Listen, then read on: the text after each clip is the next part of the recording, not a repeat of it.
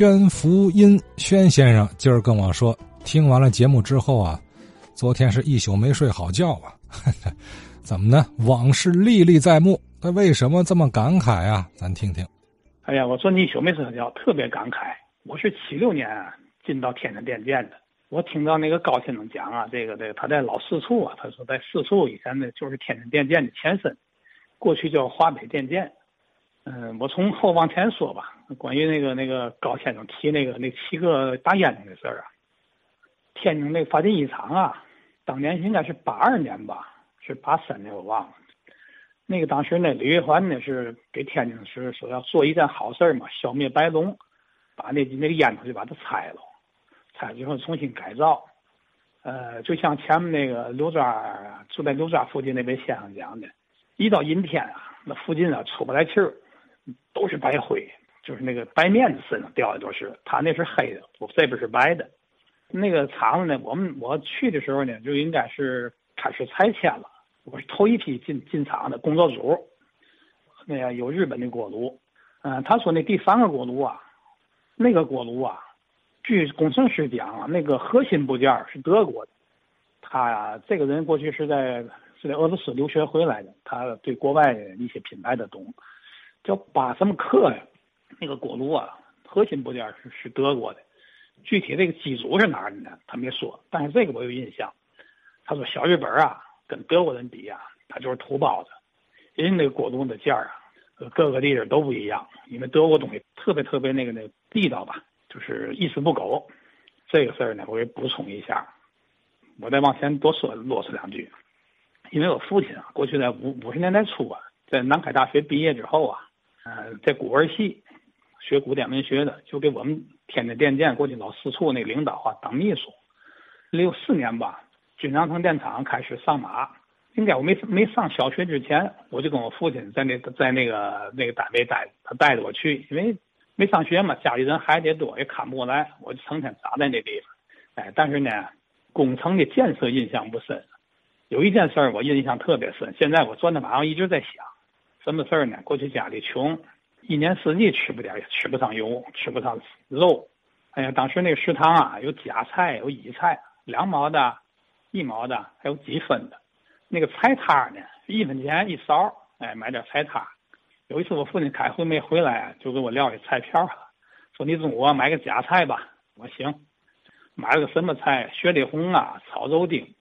哎呀，那个咸呐！吃完之后我特别特别后悔。哎呀，这个菜买的太不好了，这是一个插曲啊。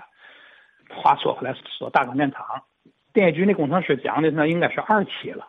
他是把海水淡化，海水淡化之后呢，冷却那个发电机机组那套技术，那个海水淡化那个那个那套设备啊，就是我下边这个分公司从头到尾我们这我们这个公司干的，那套设备是德国的。嗯，当时那个第二套机组应该是全球招标吧？意大利公司总承包，它是从世界各地那个大公司里招标。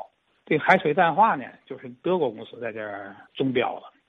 实际上，这大港电厂在七四年的时候，一九七四年啊，那是第一批，那是意大利跟咱可能私下的，给咱了一套机组。那是当时在应该在全国吧，那套机组应该是发电量是最大的。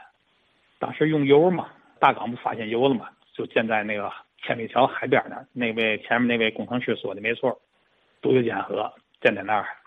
那个机组的那个怎么那个冷却呀？它是用独流江河的水，它有个泵站，海边有一个泵站，冷却口有一个泵站，一个出水一个回水，再做一个人工河通到海边。这人工河当中呢，拿混凝土啊打起来一块板儿，分水嘛。一个奔奔一个上游，一个下游，就是把它分开的河当中，你就水泥板哎，工程挺大，我们都参与这工程，十二小时一班，连轴转。具体的啊，要要该讲的太多了，感慨太多。我是七六年参加工作，嗯，因为我们是父一辈子一辈。我父亲最早是五几年，五二年五五一年大学毕业就到老四处了。我挺敬佩我父亲的，我父亲现在没有了。我父亲写字写的相当好，在电力系统呢也应该是比较有名吧。但是呢，他那武术，他武也特别好，学那个形意拳呐。过去他那师傅叫于景，这于景那我这师爷呀，过去跟跟那个韩木霞呀，天津国术叫国术馆吧，第十级国术馆的都都挺都挺认识，但是没对霍元甲好像没有什么印象。我也见过我那个师爷，形意拳里有个十二形，我父亲都会，全会。他在武林杂志上啊，经常约稿。嗯，在咱那《天津日报》过去那个副刊啊，关于那个诗词啊这方面，他总写一些文章，也经常发表。但是我父亲人呢很正直，就是有什么说什么。嗯，最后官儿呢没做大，做到中层，就到我们单位那叫顾问吧，所以就养起来到退休了。呃，您父亲是哪年生人呢？三一年，三一年。在这之前，他没接触过这个电力部门。老的天津电力部门没接触过，解放以后的他就应该是算元老了。什么什么四处啊，应该是最早的天津市的前身。过去那公司在清河街里头。我父亲过去有一参加工作时，他有一个跟他不错的人，这人叫曲大爷。就是您接触过，在工作当中，或者您父亲在工作当中，让您如今还有印象，有没有这个老电灯房的一些老职工啊、老员工啊？那个有一个，有一个在过去的金家窑那儿，李胖福，李李大爷。但是只只是知道他在那儿工作，他具体谈什么，他好像。很少谈谈那些东西，因为他属于是就在一线工作的吧，人家也不上这边这边跟咱们互相说话，没太听说，因为过去也小。就是关于老电灯房的事儿啊，当时在工作当中反倒没有太深入了解啊。哎，对对对，因为我还是比较是晚一辈的了。啊，宣福音宣先生啊，呃，老电建的员工啊。我这个反正是喜欢倒根儿啊，总想挖挖掘出一些老老年的 人和事儿。这个老电灯房里头的故事啊，现在的这个老师傅恐怕也不多了。即便有，咱算岁数啊，也得九十岁往上的这个年纪了。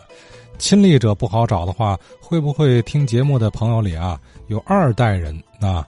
这不是亲历倒没关系，亲耳所闻的老事儿啊，也欢迎您转述给我们啊。留存下这些天津故事啊，这些往事啊，那往往就是通过口耳相传记录。